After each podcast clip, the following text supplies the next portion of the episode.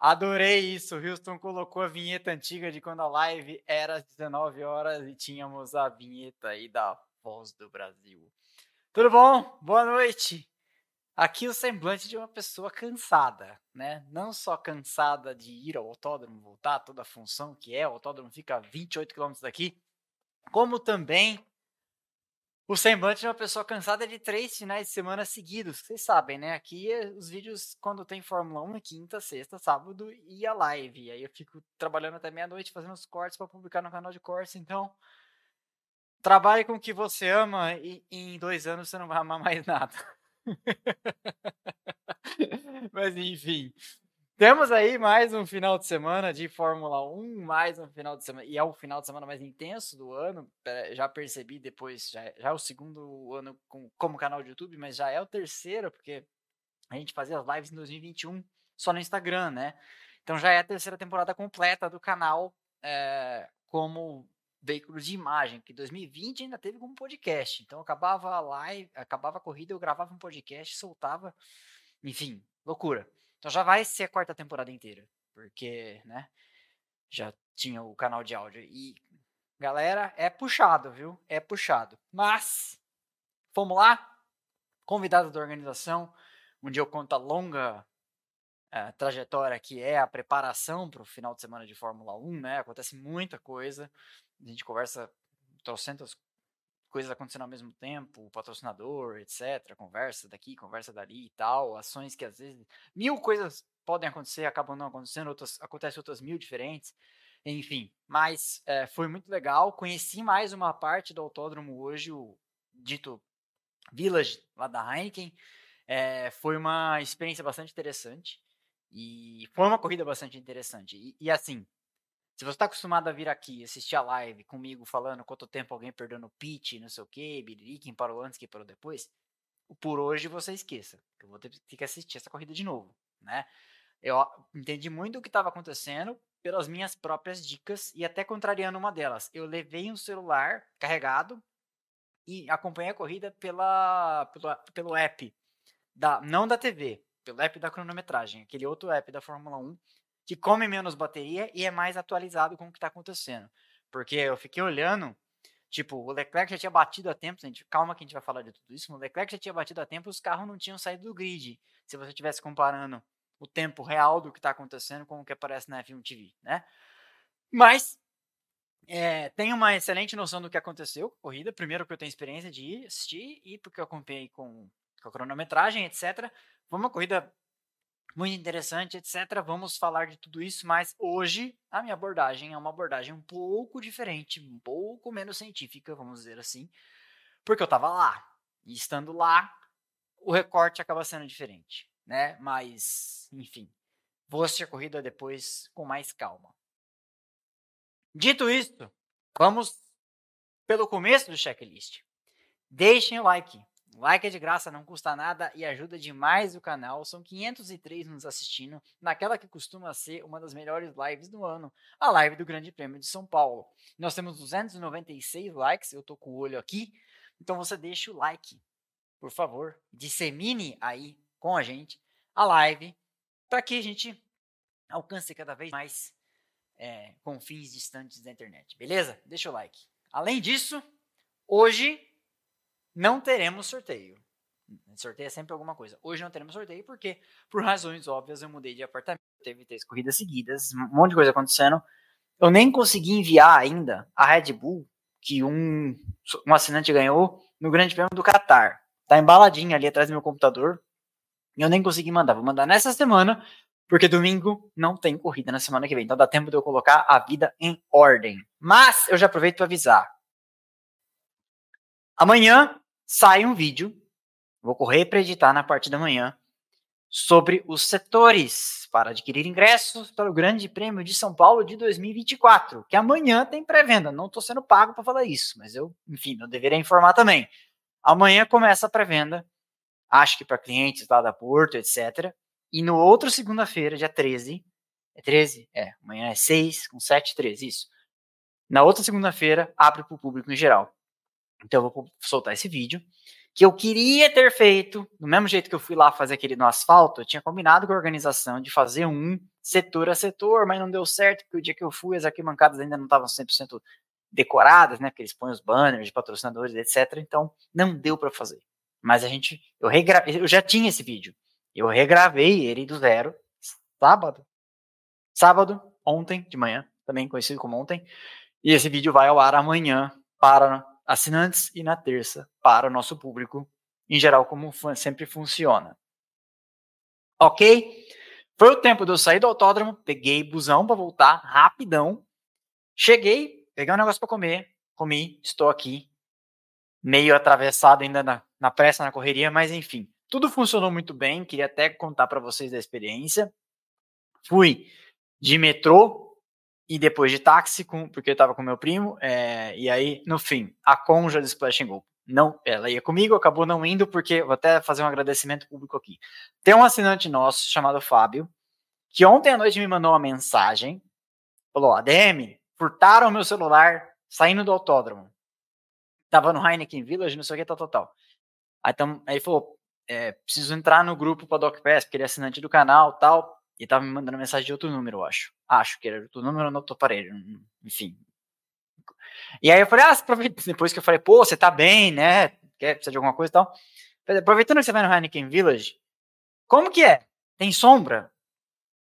Pô, cara, não tem nenhuma sombra. É muito legal, cerveja gelada, experiência bacana tal, mas não tem sombra. E aí, minha conja? É muito branquinha? Ela falou, acho que não. Então, acabou não indo. Aí eu liguei pro meu primo Fábio, charado do, do, do Fábio assinante, que foi comigo. Então, é um bom recado já que eu não falei no vídeo que vai ao ar amanhã, porque eu não tinha ido ao Heineken Village, então não tinha como esclarecer esse dado. Mas pelas imagens, se olha de drone, helicóptero e tal, parece que tem sombra, né? Então, não tem sombra, e se você estiver no gramado, até lá embaixo tem onde sentar, você senta no chão. Mas lá em cima, na tal da estrela, não tem onde sentar também. Então, tem cerveja gelada, verdade, não falta comida, verdade, e em alguns lugares é bom de ver. Mas em outros, não é o melhor lugar também para quem quer, quer, acompanhar a corrida. Meus irmãos foram no H, então se você, você viu dois caras parecidos comigo com a camiseta do Splash and Go, eram meus irmãos. É, e eu fui no H em 2018, aquele ano do Ocon e do Verstappen batendo no S do Senna, ou quando o Ocon estava de Racing Point ainda, eu era Force India, aquela altura era Force India. É, e lá você enxerga muito melhor a corrida, setor A você enxerga muito melhor a corrida, setor G você enxerga muito melhor a corrida. No Heineken Village, algum assinante me mandou mensagem no Instagram agora há poucos, antes falou, sou arquiteto ADM e tal, nossa, aquele lugar é um, um arquiteto aquilo é um desespero, porque é cheio de coisas, tem umas coisas que são na frente, do, entre você e a pista, você não consegue ver, sabe? Mas enfim, experiências, foi mais uma experiência, foi mais um lugar legal de ver, você consegue ver o miolo, S, Pinheirinho e tal, entre os obstáculos, tá? Mas a gente vai ter mais tempo para conversar sobre essas coisas no detalhe, com, né, conforme o tempo for passando, mas estou dividindo aqui com vocês. Então chegamos lá de tá, pegamos um taxista que ainda conhecia, é, mora a um quilômetro do autódromo, falou, não, peraí, e chegamos lá rapidinho, entramos, super fácil, super tranquilo, é, ontem, pelo que o Fábio falou, estava mais perigoso, hoje estava mais seguro, policiamento tranquilo, relax.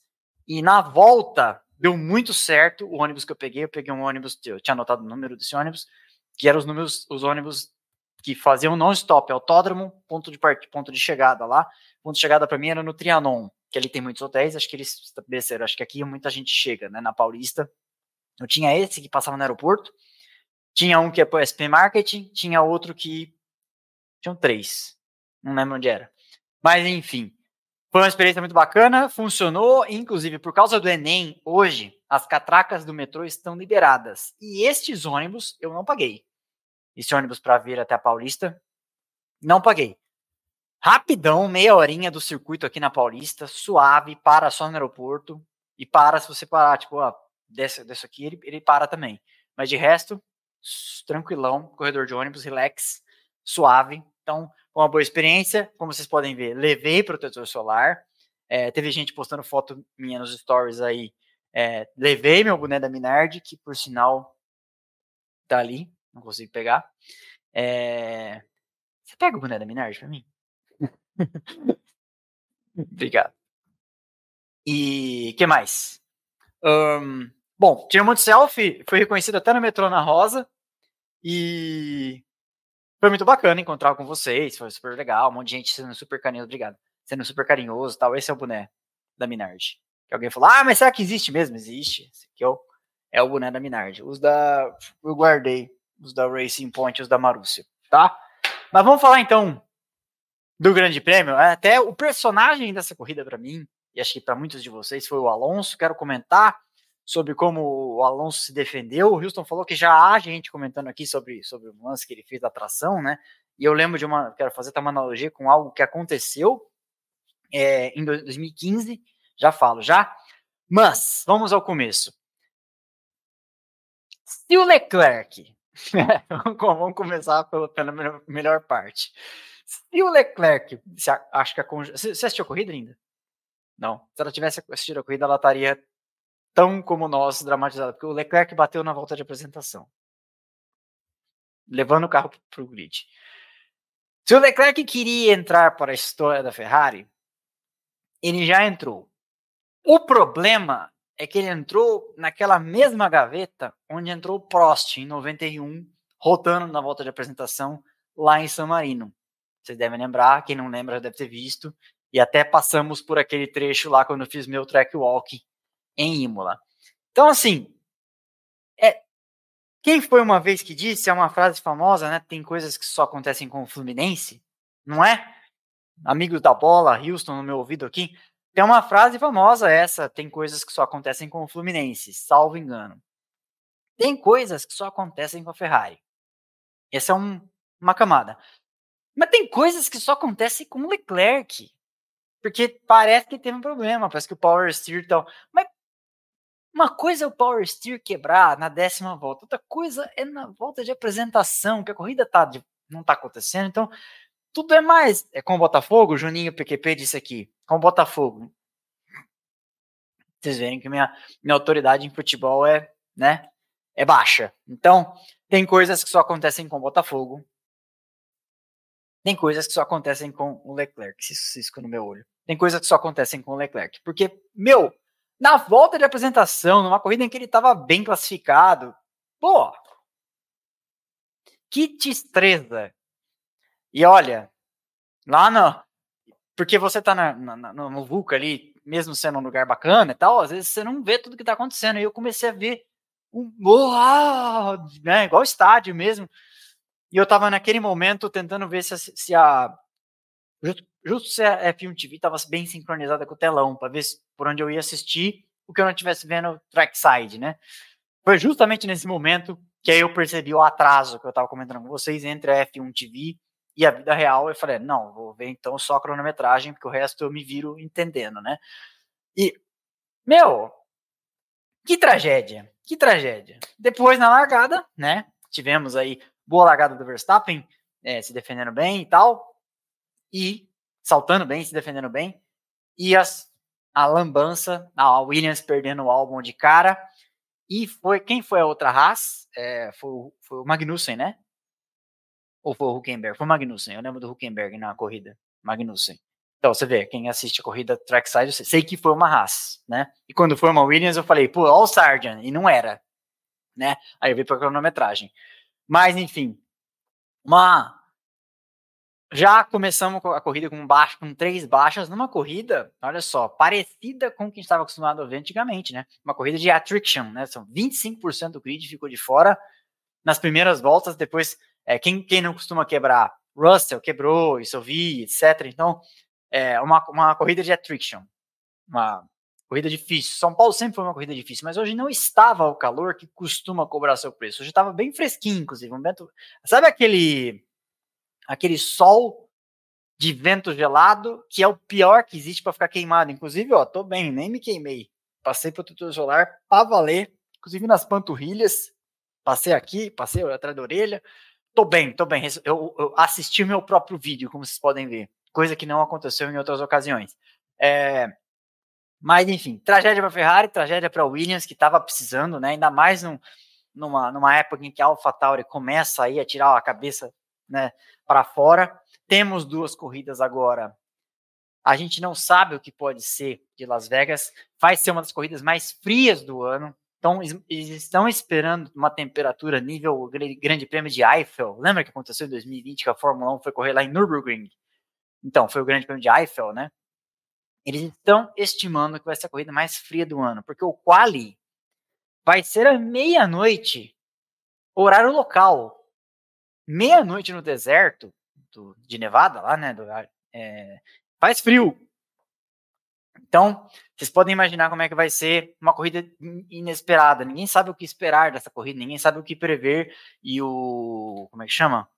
Estima-se que a, que a Williams vai andar muito bem, porque tem longas retas. Estão esperando que essa pista de Las Vegas bata Jeddah em velocidade média. Olha do que nós estamos falando. Jeddah é até hoje o circuito de rua mais rápido que existe. E espera-se, pelas simulações, que Las Vegas seja mais rápido que Jeddah. E como tem esquinas e curvas secas e longas retas, tem gente esperando que um carro que vai bem em Monza, que é o da Williams, tenha a chance de ir bem também em, em Las Vegas. Corrida essa que vai ser um baita horário de corno para nós, vai ser como se fosse no Japão, né? Porque é tarde lá, acho que a corrida é às 3 horas da manhã pra gente. Anfan, prosseguindo. O Norris chegou, deu para ver na curva do lago, chegou a dar uma forçada para cima do Verstappen, mas foi só uma vez, né? E o Verstappen controlou ali, a diferença, mantendo ele aquele gap de 0,8, 1,5, 0,8, 1,5, até que deve ter passado numa. Tipo, eu acho que o Lambias deve ter falado no ouvido dele, porque os rádios eu não ouvi, né? Mas o Lambias deve ter falado no ouvido dele, tipo, ó, até voltar tal, você tem que manter a degradação dos pneus e tal. Aí depois você chega a ripa, porque aí ele apertou o passo e abriu 5 segundos, né? E foi, foi evidente hoje que havia uma classe separada. O Verstappen, depois o Norris, o Norris virando sempre dois, três décimos mais lento que o Verstappen, e todo o resto, né? E todo o resto, sendo o melhor do resto, o Alonso, ameaçado só pelo Pérez, mas isso a gente vai falar daqui a pouco.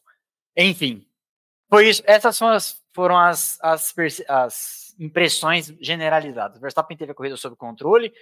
Acho, inclusive, que o. Então, uma poeira aqui. O Alonso teve o Pérez sob controle durante muito tempo, que a gente ficou ali, tipo. Eu e meu primo, tinha uns caras de Blumenau em volta da gente. Inclusive, abraço para a galera de Blumenau que está aqui, porque eu sei que tem assinante nosso de Blumenau e grande Blumenau e redondezas ali galera do Vale do Itajaí, tem um monte de assinante nosso lá que eu sei, vejo pelos DDDs. É, tinha um monte de conterrâneo de vocês lá do nosso lado. É, e aí, a gente, eu falava, gente, tá passando as voltas e o Alonso parece ter o Pérez sob controle. Do mesmo jeito que o Verstappen no começo parecia ter o Norris sob controle. Tipo, vou andar o que eu quero andar, vou economizar quando eu achar que eu tenho que economizar. Esse cara não me oferece, porque ficou nítido no começo. Quando o Verstappen deu aquela apertada, fatura liquidada, resolvida. Tipo, ando quando eu quero, quando eu não quero também não ando. E, olha lá, Rafael Nis, Luminal aqui. E aí deu aquela apertada, foi a mesma coisa com o Alonso. O Alonso conseguiu manter sob controle, o Alonso deu um passão. Vou, vou falando, as coisas vão voltando na minha cabeça, né? É, porque como vocês sabem, hoje eu não tomei nota de nada. Seria muito nerdola da minha parte ficar lá vendo a corrida com a com um copo de cerveja na mão e tomando nota com o celular com a outra, né? Então não tomei nota de nada hoje. O Alonso deu uma passada no Hamilton na curva do lago, mas acho que foi na primeira volta, né? E vamos falar aqui. Ritmo de corrida miserável da Mercedes hoje. Miserável. A Mercedes sempre cresce em corrida. Ontem a sprint nos deu uma demonstração, ainda falei, a não ser que com o carro pesado a Mercedes tinha mais para dar. E parece que foi o inverso. Parece que no final da corrida, com o carro mais leve, eles estavam numa situação um pouco melhor. Porque as duas Mercedes hoje tomaram o calor da Alpine. E isso não está certo, né? Essa não é a realidade. Isso chegou a acontecer algumas vezes ali no começo do ano, né? Quando a Mercedes ainda estava naquele nem fu nem fá, ainda com o, o Zero Pod número 2 desse ano, né? Antes de Barcelona. Teve algum momento ali que a Alpine deu um calorzinho na Mercedes, mas foi assim, uma coisa bem tímida. É, hoje, o, o, Hamilton, depois que o Alonso passou, foi embora. Aí o Russell ficou preso atrás do, do Hamilton um bom tempo. Imagino que tenha reclamado no rádio, mas eu não ouvi, como eu falei para vocês. Imagino que tenha reclamado no rádio. Depois foi ficando para trás, eu, aí eu sei que o, o Hamilton foi ultrapassado pelo Sainz, não é? Hamilton foi ultrapassado pelo Sainz, não foi ultrapassado pelo Russell, mas o Gasly passou o Russell, depois passou o Hamilton. Então, assim, hoje foi um dia miserável para o que, que é melhor do dia. Russell reclamando que o Hamilton não estava ajudando, sendo ultrapassado por Stroll, Tsunoda e Gasly. Verdade, teve o Tsunoda. Não, o Tsunoda não, não foi ontem, o Tsunoda. Na. Na sprint. Que o Tsunoda passou o Hamilton. Foi ontem. Eu lembro de ter falado sobre isso. Hoje não. Hoje sim. Como, diria, como já diria Kleber Machado. Deixa eu abrir aqui o resultado da corrida já. Vocês me desculpem. Eu nem bebi muito, viu? Só pra falar pra vocês. É, deixa eu ver aqui. Continue to app. View results. É, o Tsunoda.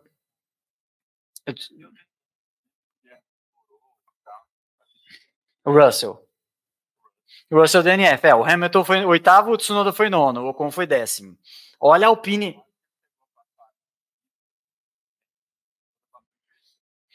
O Russell. Ah, tá, mas não o Hamilton, né? É.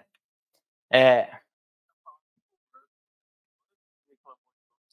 Ah! Agora entendi sua mensagem, o Carlos Henrique Nunes. Russell reclamando que o Hamilton não estava ajudando, enquanto o Russell era ultrapassado por Stroll. Ah, tá, tá, tá. Teve isso também. E outra coisa que eu quero falar, já que vocês falaram do Stroll e como nós estamos fazendo aqui uma coisa, uma live um pouco mais freestyle hoje, então você está chegando hoje no canal, nem sempre é assim, tá? Eu sou bem mais CDF aqui, a coisa é bem mais carregada de informações. Mas eu tô, cheguei do autódromo agora há pouco, só tive tempo de comer. Então, é, corridazinha decente do Stroll, hein? classificou bem no tempo ruim, tinha pachecada no setor A com a faixa é, Lance, Drugo is faster than you. Não, né? Stroll meteu o carro em terceiro, o Stroll meteu o carro na frente do Alonso na classificação. Fez uma corridinha honesta, tá? Honesta, não dá para criticar o cara. Andou bem o tempo todo. Fez um quinto lugar, marcou 10 pontos num momento que se bobear, Hoje a Aston Martin marcou 25 contra 19 do, do Norris, porque o Norris ficou com o ponto da volta mais rápida, né? Mas você vê, hoje a Aston Martin deu uma voltada para mais perto da, da McLaren, né? Então, assim, decidido não tá, porque o Piastri desfalcou a equipe hoje, né? Não marcou ponto nenhum. Mais corridinha honesta do Stroll aqui. É, outro dia o cara ficou bravo. Aí, ah, você fica defendendo o Stroll. Eu falei, você não sabia que o Lance Stroll me paga, o Lawrence Stroll me paga todo mês, o Pix cai todo dia 5 aqui para eu defender o Lance Stroll. Mas corridinha honesta dele, temos que, temos que reconhecer. Uh, que mais? que mais? Vamos lá, me ajudem na pauta hoje. Sainz fez a corrida possível, né? Nem brilhou, nem foi um dia de corno igual da Mercedes, é, que essa, assim, até quebrar, que é uma coisa que a Mercedes não faz, a Mercedes quebrou, né, com, com o Russell. Tsunoda, outra corrida madura, um nono lugar, dois pontinhos aí, como eu falei, para a AlphaTauri, são muito importantes a essa altura. E uh, lá, não sei se a televisão mostrou isso, mas do circuito você viu uma coisa interessante. O Ricardo estava uma volta atrás. E o Ricardo e o Tsunoda andaram juntos a corrida inteira. Tipo, corrida inteira, parecia que estavam disputando posição, só que um estava uma volta atrás do outro, né? Me lembrou muito o Grande Prêmio do Brasil, chamava Brasil na época, né? É, de 2006, quando o Schumacher, na sua última corrida da primeira fase da sua carreira, caiu para, né, largou em último, já estava em, sei lá, oitavo, teve um furo de pneu quando foi passar o Fisichella, caiu para último, parou, trocou pneu, ele teve que dar uma volta inteira de pneu furado, e aí voltou de pneu vão, tal, trocou, e couro. E o Massa quase colocando uma volta nele. Então eles andaram boa parte da corrida, o Massa em primeiro, o Schumacher para tomar uma volta, mas os dois andando em ritmo de carro de ponta. Então o Schumacher não era alcançado pelo Massa na pista e ia passando as pessoas que o Massa depois ia colocando volta, né? E Schumacher escalou o pelotão naquele dia, só não foi no pódio, mas ele chegou em quarto. Aquele dia o Schumacher tipo, aposentou-se pela primeira vez dizendo, se eu quisesse, eu continuava.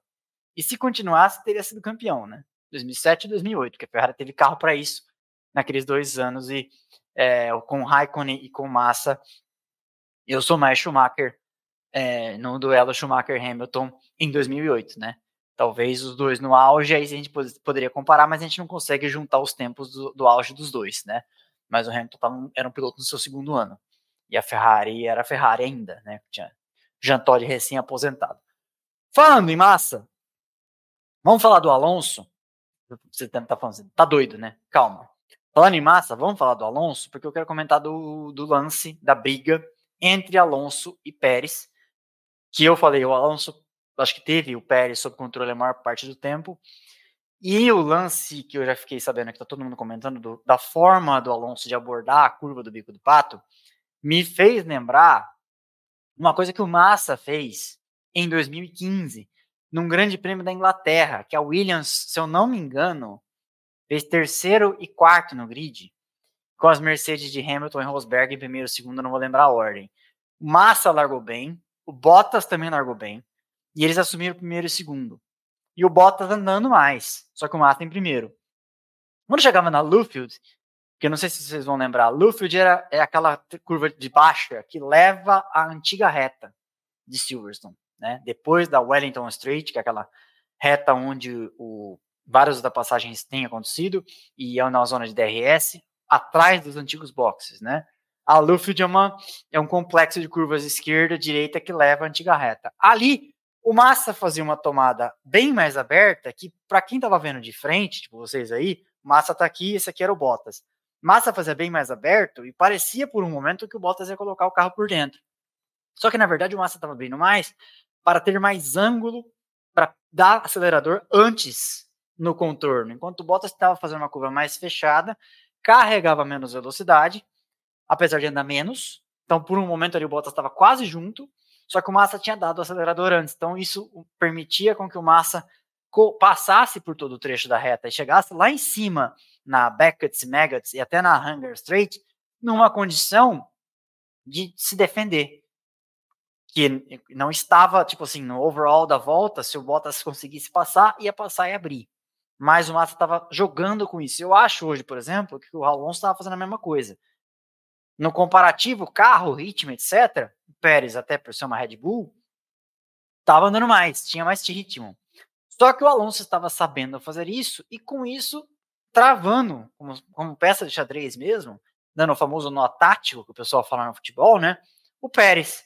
Porque ele fazia isso em dois lugares, na junção e no bico do pato. Então ele conseguia sair de zonas de tração antes. Isso eu percebi lá. Depois que eu comentei aqui, antes um pouquinho antes da live com o Houston, ele falou que também tinha gente falando. Não sei se. Onde é que estavam falando, Houston? No, no, WhatsApp nosso do canal? Porque eu tava na, na rua, não, não olhei. Ou era aqui na, nos comentários antes? Fala aqui no meu ouvido. Hum, no WhatsApp do canal.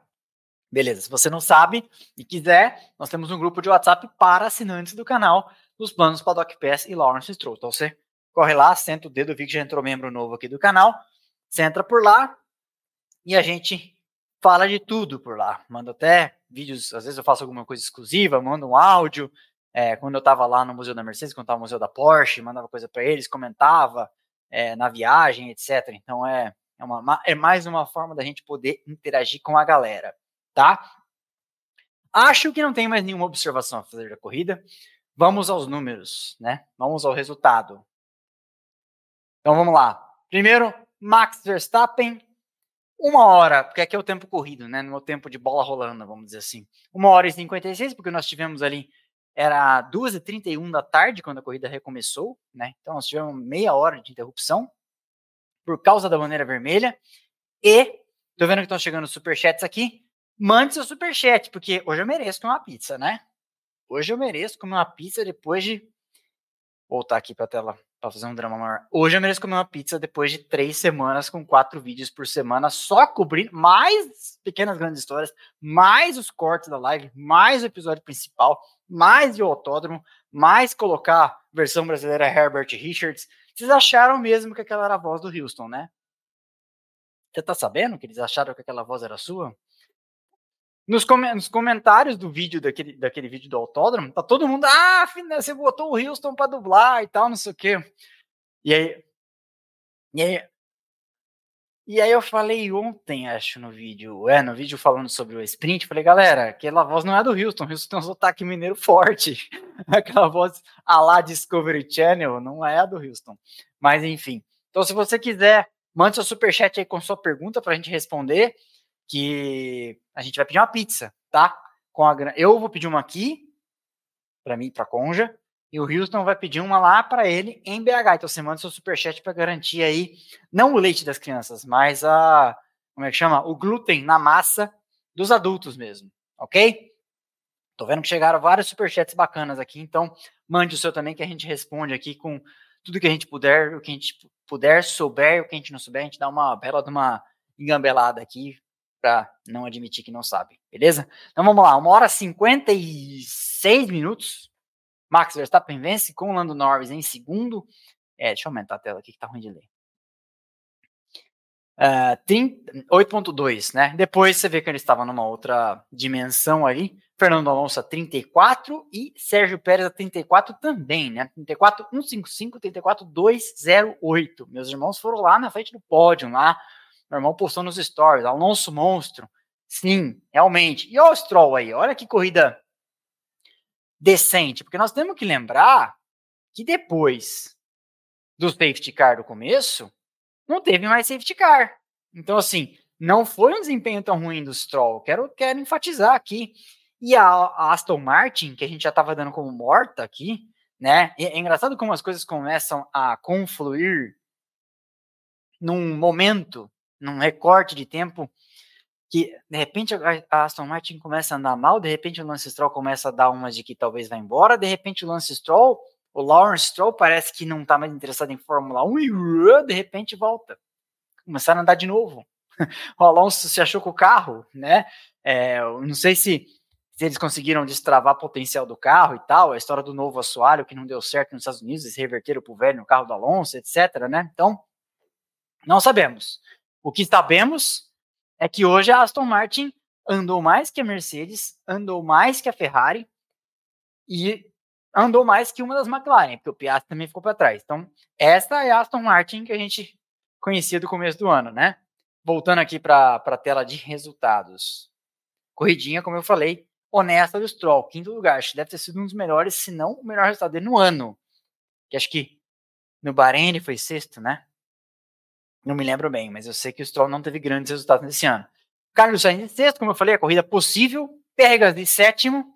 Depois o Hamilton, como eu falei para vocês, uma corrida muito, muito opaca. É, da Mercedes em geral, mas também do Hamilton. Oitavo, depois Tsunoda nono. E aí, Ocon décimo, um double points que a, que a Alpine não fazia faz tempo, né? Meu irmão comprou um boné lindo da Alpine, mostrou para mim agora há pouco antes, de, antes deles irem embora, que eles já foram embora já. E aí depois, Logan Sargent, outra corridinha safe, né? A salvo de problemas, pelo menos. Eu acho que a, nisso, se você casar, deixa eu voltar para a tela principal.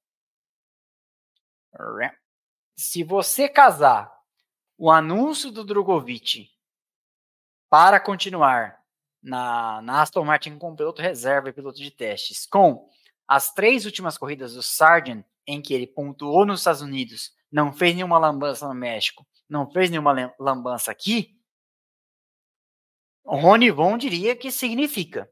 Eu acho que essas coisas podem estar interligadas. Não li em lugar nenhum, não conversei com ninguém. Quando preciso, eu checo com a assessoria de imprensa do, do Felipe Drogovic. Não foi o caso. Eu estou somando Lé com Cré. Não significa que é verdade, mas às vezes pode ter uma relação, sim. Não é porque faz sentido que é verdade, mas o timing de algumas coisas é sempre muito curioso, né? É, eu acho que a gente já tinha sabido aqui que ele já tinha dado uma ciscada no lado da Alfa Romeo, não deu certo, segundo alguns dizem aí, ele muito perto de acontecer. E a, o Sargent mete pontos, ainda que circunstancialmente, pela desclassificação do Leclerc e pela desclassificação do Hamilton no Circuito das Américas em Austin, marca ponto em casa. Marcou, né? Desde o Michael Andretti, que o americano não marcava ponto na Fórmula 1 lá em 1993, ou seja, 30 anos atrás. Marcou. Então, você percebe como às vezes, né, a informação macro, ela pode estar escondida atrás de um monte de informações micro. Também pode não ser nada, né? Mas pode ser. Né? Ninguém nega, ninguém nega que possa ser. Essa é uma boa, essa é uma boa frase. Ninguém nega que possa ser, ok? Então vamos lá, continuando. Décimo primeiro para o Sargent, décimo segundo para o Huckenberg e aí depois Ricardo e o Piastri. Eu também vi que o Ricardo passou o Piastri na pista logo no começo, né? Ricardo não teve uma corrida aí para dar continuidade a, a, aos grandes resultados que, que teve, né? Especialmente na semana passada no México, mas acho que o Ricardo se achou com o carro. A gente vê isso nas brigas que ele teve ontem na sprint, né? É, é visível esse bom desempenho que parece que se achou com o carro. Depois é, abandonaram aqui uma corrida com muitos abandonos, como eu falei, Russell, Bottas, Joe, Magnussen, Albon e Leclerc. Certo? Passando para o próximo slide. Se tiver alguma pergunta pertinente ao que a gente está falando agora, Houston, você, por favor. Campeonato é, de pontos, a tabela de pontos, o Sérgio Pérez deu uma respirada aí, abriu 12 pontos para o Hamilton na somatória da sprint e da corrida, né? Porque ele estava a 20 e agora a diferença saltou para 32. Mas vamos lá, Max Verstappen 524, depois Sérgio Pérez 258, depois Hamilton 226, depois Alonso 198.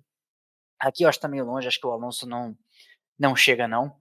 É, e agora nós temos 50 pontos em jogo, né? Porque agora não tem mais sprint. Nós temos 52 pontos em jogo, na verdade, né? 25, 25, 1 e 1, porque as voltas mais rápidas.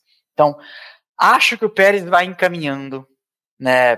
Principalmente para um final de semana ruim. Acho que mesmo que o Pérez fosse hoje terce, é, terceiro ou quarto, como foi, se o Hamilton fosse quinto, essa bola ainda estaria quicando. Mas a essa altura, acho que está um pouco mais já definido para o Pérez ser vice-campeão. Então, 226 para o Hamilton, 198 para o Alonso, depois 195 para o Norris, Oro Norris. Compara com o começo de ano em que a McLaren não conseguia levar o carro ao Q2. Lembre-se disso. Compare com o começo do ano em que a McLaren não conseguia levar o carro ao Q2 e hoje o Norris foi lá e, e, e, e quando isso acontecia, o Alonso fez seis pódios seguidos ou cinco pódios seguidos, não vou lembrar de cabeça agora, mas foi uma coisa assim. Era Verstappen, Pérez, Alonso ou Pérez, Verstappen, Alonso, que aconteceu duas vezes no começo do ano, quando o Pérez chegou a querer botar a cabeça para fora, né? E como como o desenho animado foi marretado pelo Verstappen, mas chegou a querer, né? Chegou a querer, chegou a sonhar, não, não podemos negar. E, e o Alonso fez seis pódios seguidos, né? E, e olha onde a situação veio parar no final desse ano, 198 a 195 a diferença. Depois, Carlos Sainz 192, Leclerc tem 170 0 hoje. Eu acho que também essa briga interna da Ferrari vai caminhando por um 2 a 1 para o Leclerc, né? Porque, desculpa, essa briga interna da Ferrari vai caminhando por um 2 a 1 para o Sainz, que foi melhor em 2021 e 2023, e o Leclerc foi melhor em 2022, né? Russell tem 156, Oscar Piastri depois 87, e aí Stroll 63, alcançou o, e passou o Gasly por causa do resultado de hoje. Depois, Gasly 62, Esteban Ocon 46, Alexander Albon 27, Tsunoda 13, olha lá por que, que a AlphaTauri está querendo chegar na Williams, né? Tsunoda 13, depois Bottas 10, e aí? É, Hulkenberg 9, Ricardo 6, Joe 6, Magnussen é, 3, Lawson 2 e o Logan Sargent 1 e você viveu para ver.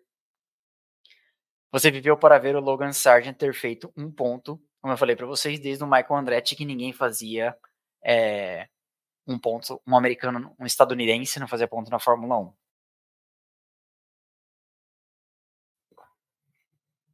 É uma boa hora para a gente conferir.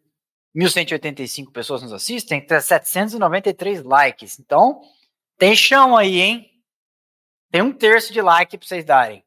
Tá aqui uma pessoa que nem jantou ainda, voltou direto ao autódromo, deu uma lanchada e tô aqui falando para vocês de Fórmula 1. Então, deixa o like, pô. Não custa nada. Se custasse ainda, 815 aí, ó. Tá vendo que uma chantagem emocional não faz? Deixem mais likes, mais likes. E mandem superchats pra gente pedir nossa pizza aqui. Nossa não, né? É, nossa aqui e depois a do Houston lá. A dele é a de bolonhesa. Eu pedi pro Houston.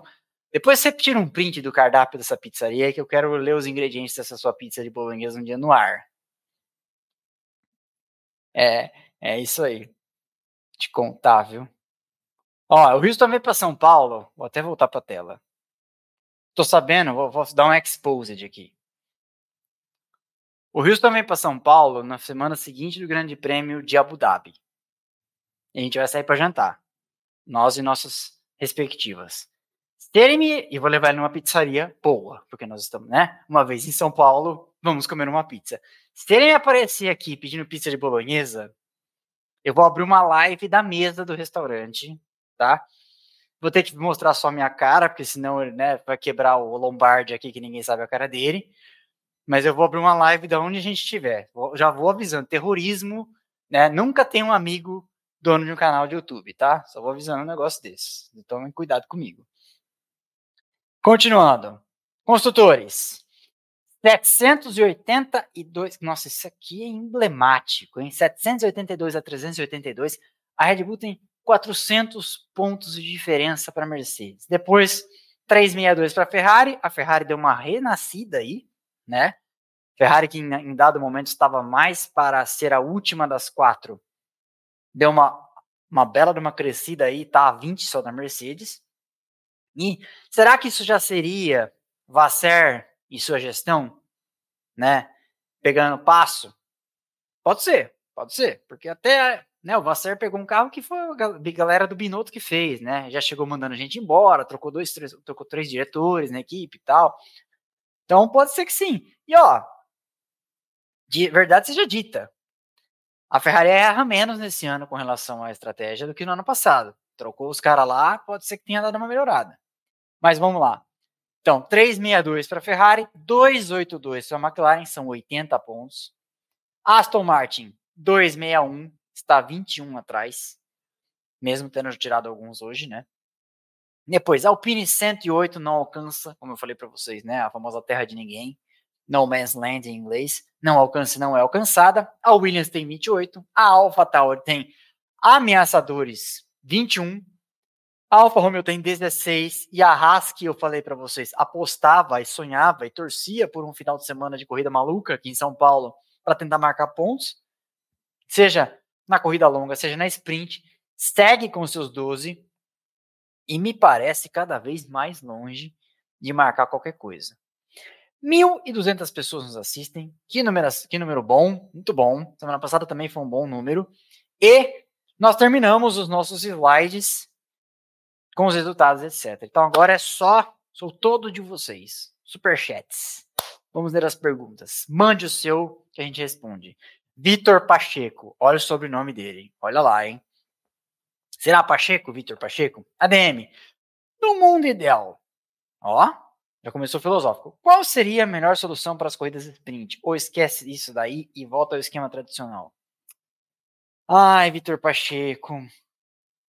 Essa é uma pergunta complicada. Tá todo mundo é, querendo saber e todo mundo tem a sua ideia. Eu admito que eu não sei a Fórmula 1 admitiu publicamente, Toto Wolff falou disso nesse final de semana, que estão estudando algum formato para dar algum peso. Porque o que acontece é o seguinte: não entra na cabeça de um americano que a Fórmula 1 tenha três sessões sem significado, ainda que seja lá. Os engenheiros amam os treinos livres, mas público, eu nunca tive nada contra, né? Mas nos americanos, não entra na cabeça deles que só na quarta sessão do final de semana, que é a classificação de sexta, de sábado à tarde, que aí vale alguma coisa. É difícil para o americano entender isso, né? Ainda que os esportes americanos também não sejam lá o auge da, né, da dinâmica. Vai ser um jogo de beisebol e morre de sono, né? Embora eu ache beisebol um esporte super legal, tal, mas tô, tô comparando. Mas não entra na cabeça do americano que, que, que esse, esse, esporte de europeu doido aí tenha sexta-feira. Antigamente até tinha, você tinha um treino livre sexta, uma classificação sexta, um treino livre sábado, uma classificação sábado, e o seu ponto, seu, seu melhor volta que valia era a melhor de, das duas, né? Mas isso mudou desde 90 e 5, acho que não é assim mais, não lembro mais, mas eu cheguei a ver isso ainda. É, piloto largando com o, treino, com tempo feito na sexta, porque no sábado choveu e etc. Mas não entra na cabeça deles. Por outro lado, a Fórmula 1, dentro das suas milhares de injustiças, ela é um esporte justo no quesito. Não vai ter grid invertido. Não faz o menor sentido, né? Então, essa é um. É complexo isso aí, é complexo, porque esse formato que é ruim, é ruim. Eu acho menos ruim do que o formato de que sprint forma grid para corrida. Porque é muito legal a classificação com a melhor volta e aquilo lá dizer quem vai largar na frente. Aí, a partir da hora que é uma corrida, que não sei o quê. Já, o pior formato era aquele do primeiro ano, que dava ponto para os três primeiros. Porque aí você tinha outros 17 idiotas correndo por nada e desgasta carro, desgasta pneu e tem chance de bater e não distribui pontuação. Então esse formato é melhor do que era, agora está longe de ser o ideal.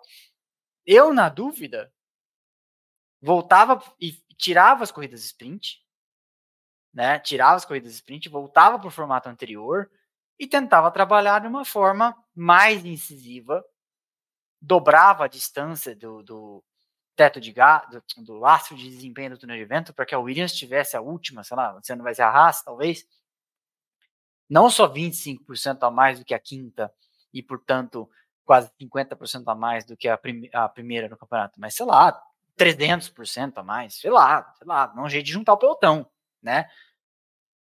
Mas, enfim, ninguém sabe a resposta, tá? A resposta é essa. Diogo Carvalho, Verstappen hoje bateu o percentual de aproveitamento do Ascari. Ele é o piloto com mais aproveitamento em uma única temporada, de histórico, verdade. Alberto Ascari, é, Farina, Fangio, Ascari Ascari, né? São os campeões dos quatro primeiros anos. Ascari foi bicampeão e num dos anos ele venceu seis de sete corridas, sendo que uma das sete era Indianápolis, que ele nem foi disputar. Então, se você fosse dá para dizer que ele ganhou 6 de 6, mas o campeonato que ele ganhou tinha 7, né? Então, apesar de ninguém lá correr em Indianápolis, constava do campeonato. E hoje o nosso amigo Diogo Carvalho está contando aqui, hoje o Verstappen passou esse aproveitamento num campeonato três vezes em tanto maior, né? Esse aproveitamento é uma coisa é ganhar 6 em 7, outra coisa é ganhar é, quantos ele já tem? 19? Em, em, não, ele não tem 19 ainda. Ele terá, possivelmente, né? Falta. Ele tem 17. É isso? 17 em 19. 17 em 20. É, 17 em 20. É isso. É, vamos lá, Houston, manda a próxima. Obrigado, Diogo. Henrique, olha a pizza lá, 20 reais. Fala, Demi. Primeiramente, parabéns pelo trabalho e o crescimento do canal. Muito obrigado. Segue ajuda para pizza. Muito obrigado também. Bolonhesa. É a sua, então, Houston. Estou pensando em ir ao WEC. Como funciona o final de semana do WEC? Vale a pena ir na sexta e sábado? Cara, eu não lembro como que é atualmente a programação do final de semana do WEC, mas eu fui em 2014, já até contei isso aqui em algum vídeo do canal, e a gente foi de manhã tem treino livre no sábado e de tarde tem classificação, tá? E a classificação no WEC era dividida por categorias. Então, protótipo não anda junto com um GT e tal. Então, são, são segmentadas as classificações porque são carros de desempenhos muito díspares. E uma coisa é na corrida, a corrida faz parte. Mas na classificação só vai os Hypercars, depois só vai os LMP2, depois só vai os GT GT AM Pro, GT, sei lá. Então, sexta, eu acho que é tipo da Fórmula 1, assim. Treino livre, você quer ver carro, vai ter um monte de carro. Mas valer mesmo, acho que só vale para valer alguma coisa sábado. Uh, é, costuma ser um evento mais light, que a Fórmula 1 é muito hypada. Então a Fórmula 1 é, é um evento muito tem muita tensão e muita segmentação. Você está aqui, só pode aqui, você está aqui, só pode ali. O WEC é mais escancarado, tem roda, roda gigante lá dentro, você pode andar por tudo. Aquele conceito de General Admission, que é um, você compra um ingresso, você pode andar por tudo, exceto muito poucos lugares, ele vale mais para o final de semana do WEC, tá? É um super evento, vou, vou fazer o possível para estar lá. Devo estar lá, tá? É, mas né, pergunta eu sei que não te ajudou muito, mas eu não sei como é que vai ser, porque às vezes pode mudar o formato para o ano que vem.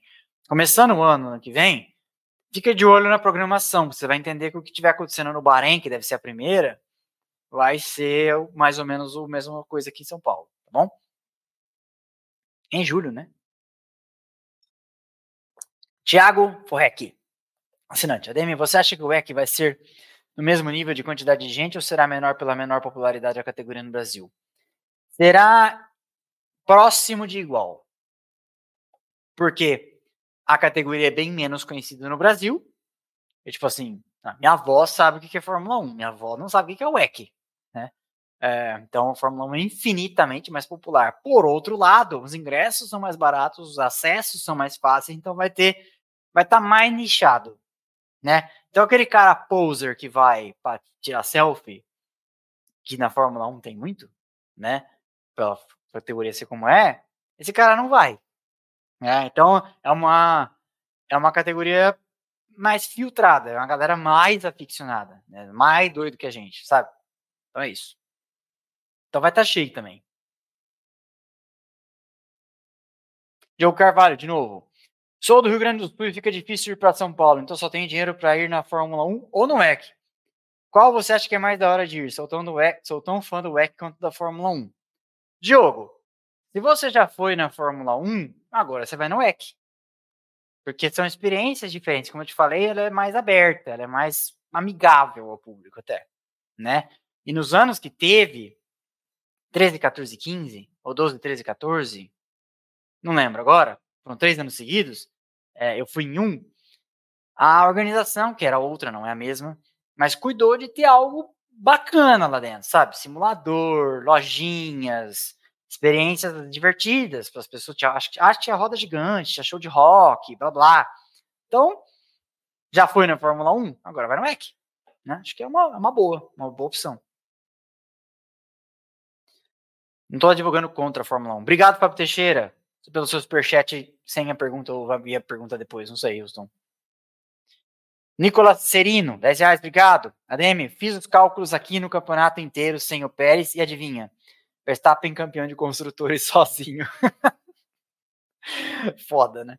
Verstappen vai ganhar o campeonato de construtores. Imagina o bônus que o Verstappen vai ganhar esse ano, mano. Tito Portugal, 50 euros. Nossa senhora, Tito Portugal. Muito obrigado, hein? E ainda é assinante do canal. Nossa senhora do câmbio forte. forte. Muito obrigado. É, Tito Portugal, vocês não sabem. Tito Portugal ganhou um livro aqui. Foi uma odisseia para fazer o livro chegar, chegar lá. O livro chegou lá. Foi barrado na alfândega. O livro vai voltar. Coitado Tito Portugal. Tito Portugal, quando eu for para Portugal, eu vou levar um livro pessoalmente para Portugal. Que aí não mesmo que eu não consiga entregar nas suas mãos, eu posto ele daí. E aí não passa na alfândega, tá? Mas muito obrigado. É, boa noite, ADM, povo do Brasil. Boa noite, meu amigo do Além Mar.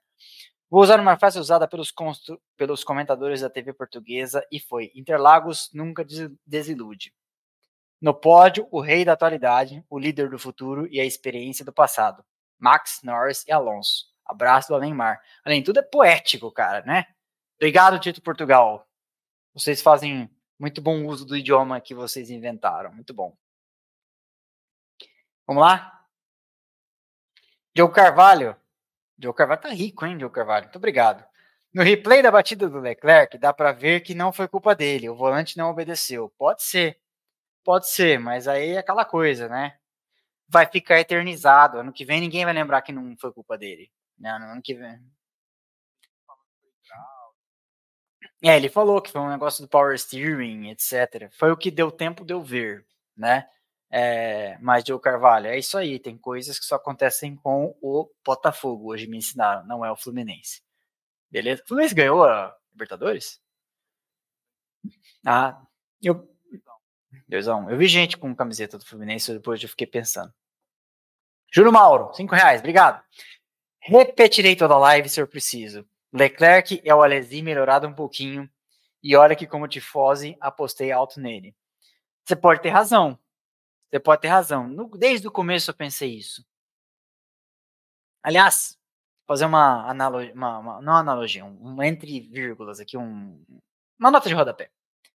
Um dia eu tava conversando com a digníssima que está ali no sofá, e eu falei para ela, se eu pudesse ser um piloto de Fórmula 1 de qualquer tempo, eu não ia querer ser Senna, Schumacher, Hamilton, Verstappen, esses caras que levam esse troço a sério.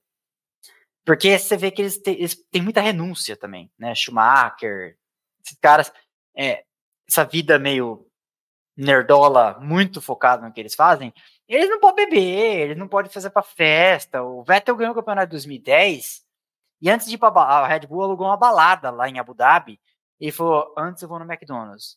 E foi, foi no McDonald's. Comeu sanduíche com gordura trans lá porque ele tava numa dieta tão ferrada que ele não tava comendo McDonald's. Aí eu falei pra ela assim, pegando o gancho que você falou do Alesi, eu queria ser o Alesi. Porque o Alesi andou nas melhores equipes, andou pela Ferrari, ganhou dinheiro, tinha uma habilidade bizarra, era respeitado por todo mundo. No dia dele, dava trabalho, deu trabalho pro Senna, etc e tal. E em algum momento teve no auge, tipo, todo mundo queria contratar ele. E tá aí hoje, até hoje lá, você segue, você siga o Instagram do Alesi. É, você fica para baixo, você fica baixo astral. Que todo dia, terça-feira, duas da tarde, aqui trabalhando, fazendo vídeo, não sei o que, você vai estar no seu escritório e o Alesi tá andando de lancha na Sicília. Numa praia maravilhosa, tomando a perol. Eu falei pra ela, não queria ser nenhum desses fodão, não. Queria ser o Alesi. Sabe? Que ainda era, quando jovem, né? O cara era boa pinta, deve ter passado o rodo, sabe assim, na época dele. E aí tá aí agora, andando em Ferrari e tal, não sei o quê. Embaixador da Fórmula 1. Enfim. E é isso. Mas concordo com você. Gilberto Júnior, obrigado. 10 reais. Sou teu fã, parabéns pelo trabalho. Infelizmente estou parando de seguir alguns criadores os comentários ficaram insalubres demais. Não precisamos desmerecer um gênio para enaltecer outro gênio. Não precisamos. Todo mundo. É, eu, eu, sempre falo aqui que da Fórmula 1, pra, da porta da Fórmula 1 para dentro, todo mundo que, que, que pilotar merece muito respeito. E se o cara se destacou para ganhar o status de gênio, nem sei de quem está falando, mas ainda mais, né? Acho que todo mundo tem que ser respeitado, sim. Vocês nunca vão me ver desrespeitando o piloto aqui. Paulo Portela, 10 reais, obrigado. Fórmula 1 é o esporte mais injusto. Você não ser credenciado é baixaria. Baixaria igual Suzuka 1990. Parabéns a DM pelo trabalho sensacional. Um dia eu contarei da odisseia que foi essa história aí, tá? É, estivemos muito perto, mas muito perto não é perto o suficiente. Lucas Campos, Acho que são 5 dólares canadenses. Muito obrigado. Hoje a pátria amada idolatrada Salve Salve pagou a língua com o Stroll em dólar canadense para comprar uma pizza pro DM e um tropeiro pro Houston. Aí, ó, Houston, você fica pedindo pizza de bolonhesa, você foi descancelar a sua pizza, viu?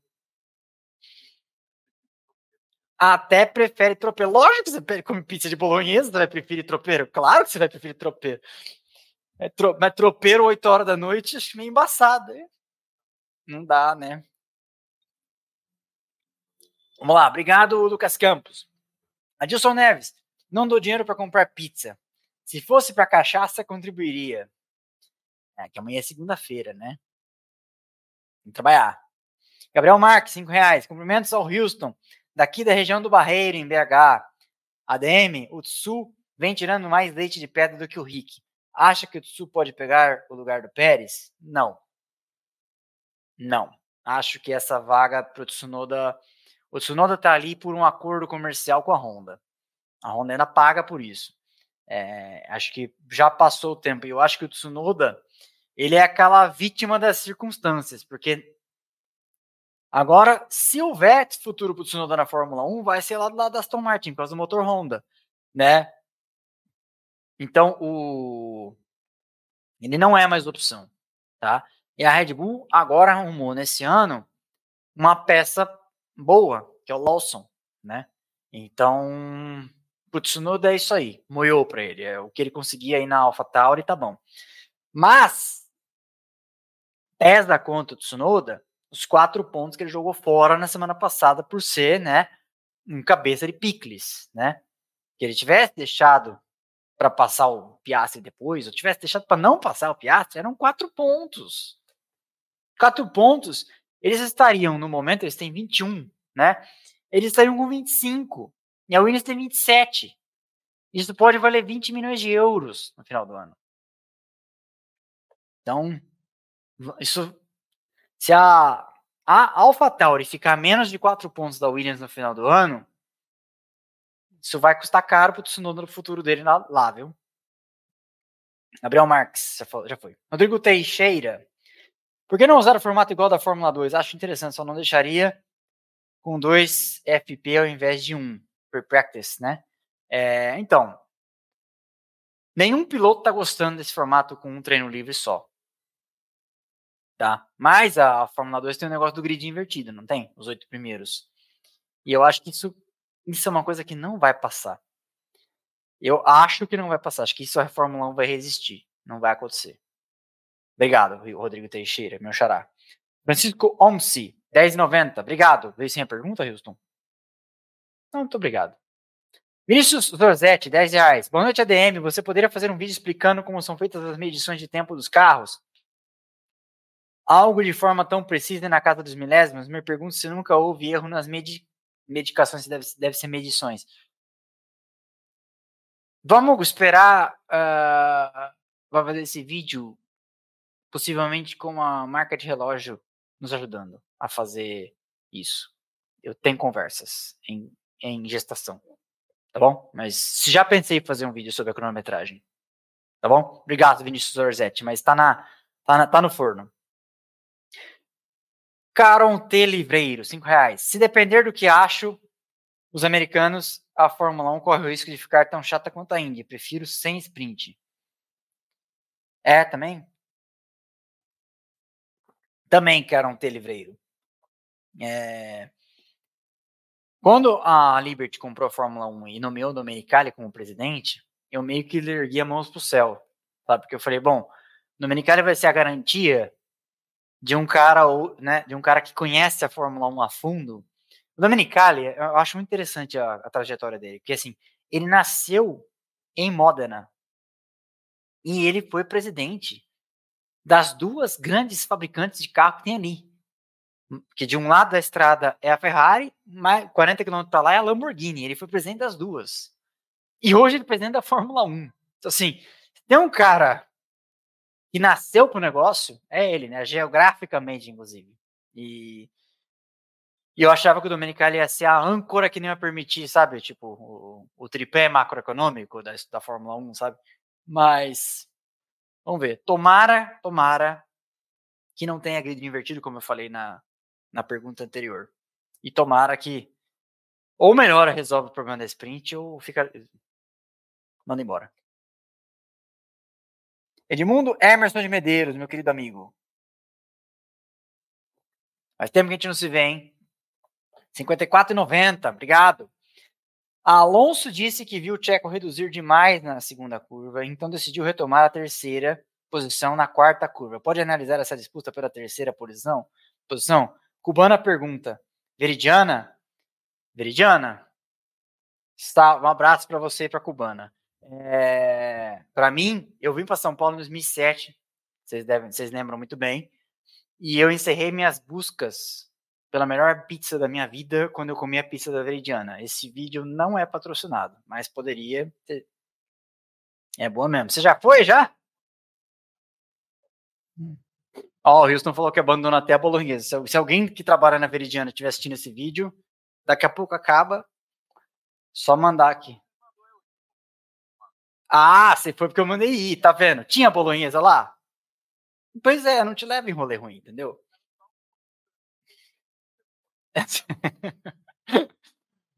então não vai, não vou te levar lá. Eu tava pensando em te levar lá, achei que você não conhecia.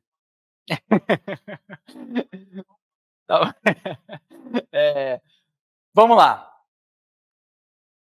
O que que acontece, o Edmundo? Eu estive lá fazendo vídeo do circuito, e, e desde 2021 virou uma trend interessante que a ultrapassagem ela começa na junção, antes da entrada da reta. Quem está atrás sobe colado e às vezes consegue consumar ultrapassagem já aí no Oeste Senna. Só que às vezes consumar ultrapassagem no Oeste Senna não é negócio. Porque você traciona mal, porque você ficou todo desajeitado, às vezes você deve frear mais dentro, e aí você dá vácuo para alguém te ultrapassar na curva do lago. Falei sobre isso no vídeo, inclusive o vídeo que foi dublado pela inteligência artificial num trecho lá que o, o áudio deu problema. Então, com o tempo, eu lembro que o Hamilton em 2021 e depois, no ano passado, o Russell para cima do Verstappen, os caras perceberam que é melhor chegar grudado no S do Senna e não ultrapassar, porque o cara, quem está se defendendo, acaba tendo que ir para o lado de dentro, e quando você vai para o lado de dentro, você tem que. A curva fica mais acotovelada, né? Ela fica mais aguda. E quando você faz isso, você tem que carregar menos velocidade para dentro da curva, porque se você carrega a mesma quantidade de velocidade, você vai sair de frente e sair de traseira. Então você desloca, vamos dizer assim, o cara para uma trajetória menos favorável. E aí na hora de tracionar, igual a história do Bottas que eu estava contando e do, do Massa, quem fez o, traçado certinho consegue dar pedal antes, dar acelerador antes, e aí contorna a 1, a 2, a 3 chega grudado na, no final da reta oposta e ultrapassa. Mesmo que ultrapassando por fora. Que foi o que o Hamilton teve que fazer em 2021 e o Russell também, já que o Verstappen vale-se do, do expediente, vale-se do expediente quando está defendendo ali, de não fazer a curva. Porque, né? Ou claro, o Verstappen decide não fazer a curva, esparramos, vão os dois parar de, de escape. Só que quando você chega na frente, lá no final da reta, aí você tem a preferência e você consegue fechar e se defender. Que aí você entra no miolo, o miolo é ruim de passar, e aí né, costumou-se a, a fatura. Então, o que deu para ver é que o Alonso é um cara muito ligeiro, muito esperto. Como eu falei, estava conseguindo cozinhar o Pérez nesse lance de posicionar as peças no tabuleiro de uma forma que o Pérez, que tinha nitidamente mais velocidade em reta, não conseguia chegar numa posição favorável nos momentos-chave onde dava para consumar. E onde dava para consumar para o Pérez é no final da reta oposta, na entrada da 4, né? Que você comentou aqui. Então, é um jogo de gato e rato. As coisas vão surgindo, né? É engraçado isso. Né? Coisas que não eram exploradas antes. Antigamente você chegava junto no resto do Senna, fazia ultrapassagem e acabou. Mas hoje em dia os carros eram bastante vácuo, etc. DRS, parará a manobra acaba sendo consumada na curva do lago, que nem é, um, nem é uma redução tão forte assim, ou você não consuma nessa cena para forçar a ultrapassagem lá embaixo. Então é, vai acontecendo, é engraçado isso, né? Igual no futebol, às vezes tem voltam a ser exploradas novas coisas que não eram mais, que tinham caído em desuso e tal. Beleza? Obrigado, Edmundo. Um abraço. Luiz Renato Oliveira Pérez, o senhor estava sumido daqui, hein? Invasão em massa no setor G pode dar ruim? A FIA chiou. Eu acho o seguinte: existe uma demanda represada para o público ir na reta. Então libera. E a galera deixa a galera ir. Se fizer de maneira ordenada, não tem esse estouro de boiada. É o que eu acho. Porque assim, durante muitos anos não houve. Teve aquela uma do 90, em 93 do Senna, mas durante muitos anos não houve. De lá para cá, nunca mais teve.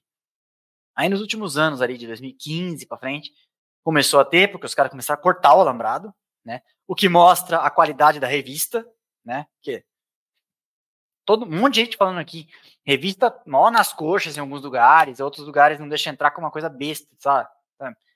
Mas enfim. Deixa, se fizer de maneira ordenada, não tem problema nenhum. Bota o policiamento lá e resolve, entendeu? Isola, tu fala, ó, vai ser aí. Que, ó, se você chegar nos boxes lá, ainda, os muros de concreto eles são bons. Então, assim, realmente tem um certo. Dá para fechar bem, estrategicamente falando, sabe? Então, se fizer de maneira ordenada, planejada, não vai acontecer nada de ruim. Ninguém vai furtar nada, não vai desaparecer nada, etc. Tá? Esta é a minha opinião. Rodrigo Neno, cinco reais. Imagina o quanto a FIA vai ganhar para o Verstappen correr, vai ganhar para o Verstappen correr no ano que vem? Ah, por causa daquela, daquela taxa, né? Quanto mais pontos o cara, o cara faz, mais ele paga. Até umas coisas que eu não entendo, sabe? O cara pagar um milhão de. Igual a história da multa. A multa, teto máximo da multa subiu para um milhão de, de euros, né? E o Magnussen falou assim: ó, manda o Leclerc entregar o relógio dele, mas se me aparecer uma multa de um milhão de dólares, eu desapareço para nunca mais aparecer. Eu, eu curto o Magnussen porque o Magnussen às vezes ele puxa a vida real, assim, tipo, galera, acorda, né? É, e o Albon também falou: Pô, tem três, quatro pilotos no grid que tem dinheiro para pagar uma multa de um milhão de euros. E eu não sou um deles. Mas é, a FIA cobra quanto mais ponto o cara marca, mais é caro é para emitir a superlicença. Eu imagino que o Verstappen pendura isso na conta da jurídica, né? Daniel Lima, parabéns pelo seu belíssimo trabalho no canal. Muito obrigado. O X será 14 de julho. No dia do meu aniversário estarei lá. Só estive na Fórmula 1 duas vezes no setor G. Setor A é bom mesmo? Sim. É, para quem que eu falei isso? Para isso recentemente para alguém. Setor A é o mais assim com cara de Fórmula 1 dos anos 60, 70, sabe? E com um pouco de facilidades. Tem banheiro perto, tem umas árvorezinhas para dar uma sombra, tem um ventinho fresco, porque o setor G é. Meu irmão falou agora há pouco aqui embaixo, ele veio devolver meu óculos escuro emprestado, porque ele veio, veio da cidade dele e não trouxe óculos escuro, pegou emprestado meu hoje, ir lá no H. O setor G só existe para que as pessoas comprem do outro. Porque ou, ou o cara que tá indo pela primeira vez e não vou comprar mais barato, aí vai lá e quebra a cara. Ou para quem realmente só pode comprar aquele. Mas ele existe para que as pessoas comprem os outros.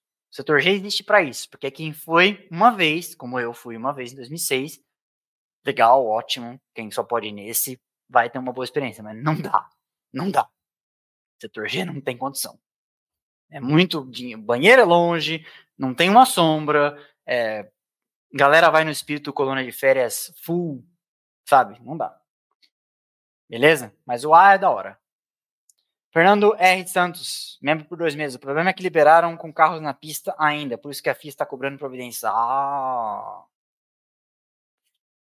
Mas ó, eu tava num ponto razoavelmente dava para ver. Eu vi a galera da Porto entrando na pista, mas já tinha já tinha fechado tudo já. Mas você tá falando, eu acredito. Fabrício Magro, a renovação da superlicença custa 16 mil dólares de taxa fixa mais 2.100 dólares por ponto. Hoje a renovação do Verstappen está saindo por 1,1 milhão de dólares, informou nosso amigo Fabrício Magro. Cacete, hein? Tá caro, hein? Tá rolando não. Ricardo Monteiro, 5 reais. Acho que a Fórmula 1 matou a sprint quando tirou o resultado da sprint como classificação no grid de domingo. Pois é, eu já discordo, mas enfim, é uma opinião. E pouco importa o que a gente ache. Né? Mas, sei lá, eu acho que eu tenho. Igual quem ganhava sprint ficava com a pole. Imagina como é que eu vou explicar isso para os meus netos. Não vou ter netos, os netos dos meus irmãos, né? Estatisticamente. Não, que o cara ganhou uma corrida curta lá. Ah, mas não fez a pole, tio? Não, não fez. Complicado. Francisco Once, ADM, se o Walt convidar para cobrir a Fórmula 1 em loco, você aceitaria? Aceitaria, por que não? Né? Escrevo bem. Aceitaria, por que não? Obrigado. Italo Heritage Oficial, 10 reais, obrigado. Estava no setor D hoje. Esse é o único que eu ainda não fui, sabia? Tenha vontade. No S é muito comum essa técnica do Alonso de fazer uma tomada mais aberta na segunda perna para carregar velocidade em, em, toda a reta oposta. Então, é, é, é, é uma ferramenta a mais que todo piloto tem, né? Paulo Rist, obrigado. Boa noite. Vi que às vezes acendia uma luz branca na traseira dos carros e às vezes eram vermelhas. Sabe me dizer o significado delas? Paulo de Pontal do Paraná, litoral do Paraná. Um abração. Obrigado, Paulo Wist. O Wist. É... Eu não sei o que é o significado da luz branca. Será que não seria uma luz vermelha é, com LED meio cagado? Não? Porque a luz vermelha piscando é a que está carregando, carregando né, as, as, sistema de recuperação de energia do carro. Eu vou até procurar. Obrigado. Ricardo Francisco Bodnar Massad, mesmo por 18 meses. Quem fez mais pontos e teve melhor performance no segundo semestre na Fórmula 1? Norris ou Checo? A RBR aplaudir Norris no pódio é indício de algo? Não, não é indício de nada. Lá todo mundo se conhece. Muita gente que trabalha na Red Bull hoje tá, é da McLaren, sabe? Você vai, vai ver a história do James Allison. Ele começou na Benetton, depois foi para Renault, depois foi para Ferrari, hoje está na Mercedes. Então, assim, ele subir lá para receber um troféu com o Russell, ganhou uma corrida, igual aconteceu ano passado, é, que inclusive, inclusive o Toto Wolff não estava aqui. É, todo mundo conhece o cara, não? É uma, é uma, é uma micro sociedade ali que todo mundo se conhece, então não é assim não. não acho que não indica nada, não, Ricardo, tá? Mas é isso aí. Júlio Mauro, o que achou do espaço, espaço Heineken? Temos provas de que não tomou um, um copo de água e cerveja? É, eu não entendi o que você falou nessa parte do 1 barra 1. Mas eu tomei uns quatro copos de cerveja antes da corrida e durante mais uns dois. E também tomei de refrigerante para dar uma equilibrada. A cerveja me empapuça muito. Então eu tomei mais umas duas cocas. Não tomei água. Não tomei água.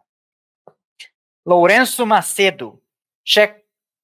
Checo Checa vai perder o lugar para o jovem Alonso? Sonho. É, acho que o Pérez. O Interlagos foi, esse final de semana foi um, um final de semana importante para o ano do Pérez, viu? Até para pôr a cabeça no lugar. Obrigado. Fabrício Lima, da Alpine para cima, todo mundo passou a mão no bumbum da Mercedes. Por quê?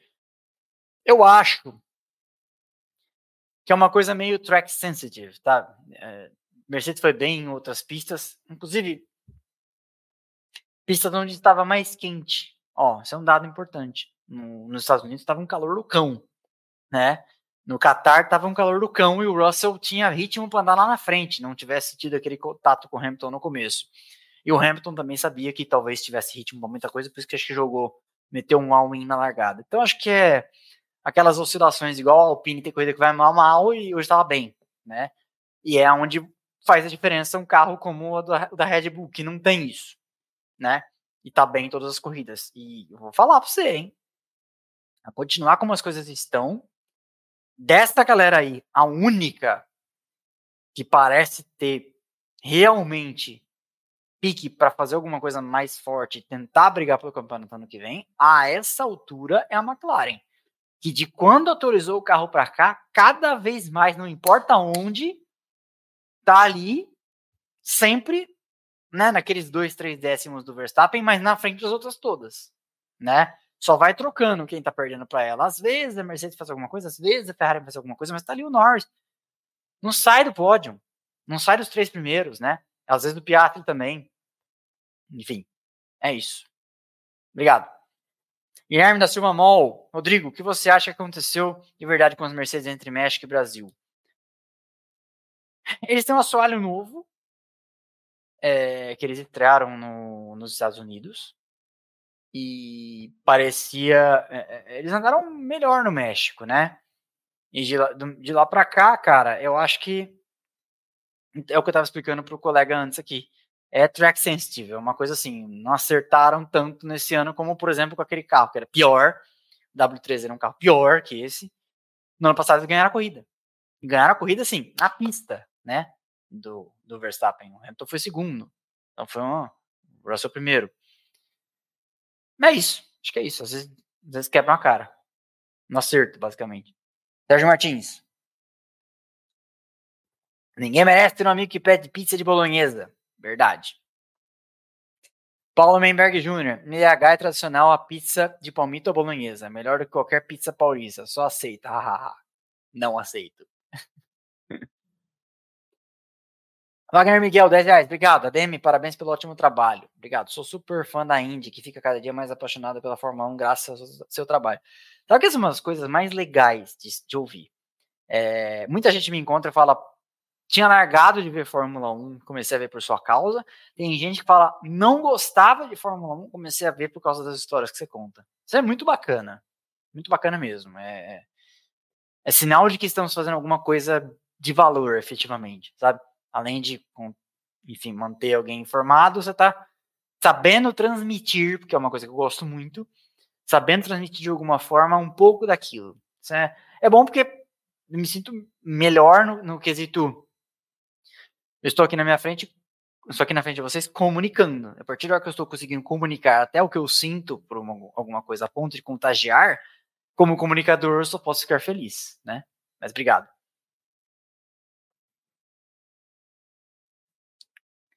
Houston, comente a execução do hino nacional.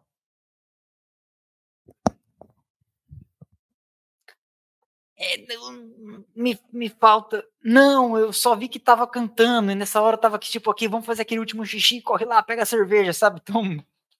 Então, eu, a Ludmilla, Ludmilla cantou, aconteceu alguma coisa, né? Tá todo mundo falando, mas não sei o que aconteceu.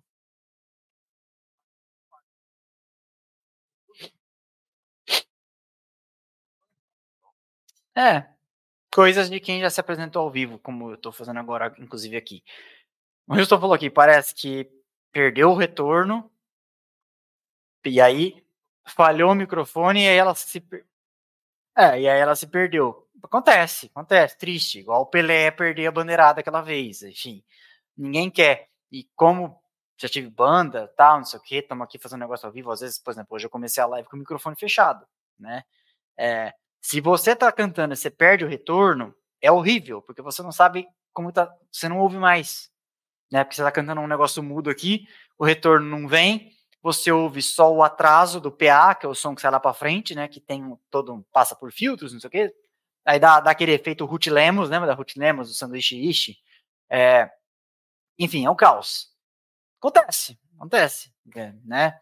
Tá, a Rihanna se apresentou no Super Bowl, foi super legal também, poderia ter dado errado. O de Mila hoje na, na Fórmula 1 deu errado. Eu nem vi o que aconteceu, mas enfim sinto pena como artista. Acho, ninguém quer que isso aconteça, né? Nem ela, nem nós. Lucas Campos, 5 dólares canadenses. Pensando que a Mercedes vai bem em temperaturas altas, eles tendem a ir mal em Las Vegas, já que será uma corrida com 8 graus Celsius à noite? Pode ser? Pode ser. E talvez ela já vá pensando nisso e já levar um acerto, alguma coisa que ajude, né? A tentar fugir disso aí. Que se, se isso leva o carro para uma janela de operação menos favorável, pode ser. Excelente observação, Lucas Campos. Carlos Henrique Nunes, não vimos Alonso reclamar do asfalto hoje. Fizeram algumas mudanças tão grandes na pista assim? Não. Era só limpeza? Hamilton reclamou até do vento hoje. Sei que altera, mas tava ventando forte em Interlagos, de vento, aquele vento e para, né? Gusty, que eles chamam, de rajada, né? É, Hoje eu vi entre os carros. Como é que foi? Quando teve bandeira vermelha, varreram bastante ali a curva do lago. E na sexta-feira, entre o primeiro treino livre e a classificação, passaram os carrinhos, aquela escovão e tal, né? Não sei, é, enfim, aconteceu. Limpar a pista, sei lá.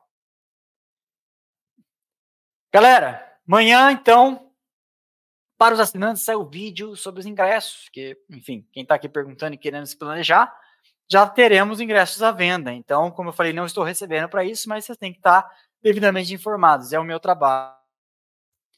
Então, informados estão. Deixa o like, que é de graça, não custa nada, ajuda demais o canal. Aqui embaixo tem o nosso canal de cortes. Siga nosso canal de cortes, slash and go. Inclusive o símbolo é um cutelo, assim bonitinho com S barra gol, tá aqui embaixo, não custa nada, segue lá. E a gente vem com a nossa programação normal. Terça, quarta, tem shorts. Sexta-feira tem um resumão. No domingo tem um vídeo especial. Um react. Acho que vai ficar muito legal. Um react a testes da Fórmula 1 em 1990. Tem cena, tem Piquet, tem Gugelmin na pista, Mansell, Prost, Patrese. Enfim, consegui esse vídeo. Não é um vídeo da fonte, eu posso usar. E nós vamos reagir a este vídeo, assistir juntos e ir comentando das coisas que eu souber. Beleza? Então é isso, pessoal. Valeu, obrigado, boa noite. Muito obrigado por tudo. A gente se vê por aí. Tchau, tchau.